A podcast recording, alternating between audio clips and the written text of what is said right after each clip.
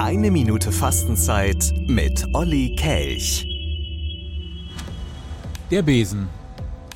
Und ich sah einen Mann an der 126. Straße, einen Besen in der Hand, zweieinhalb Meter Straße kehrend.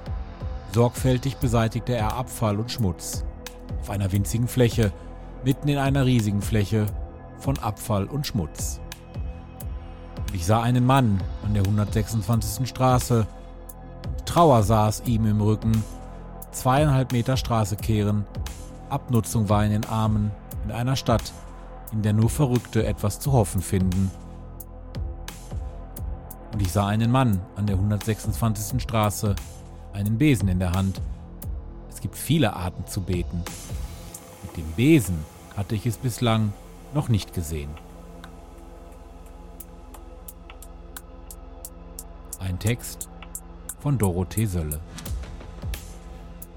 Eine Minute Fastenzeit mit Oliver Kelch.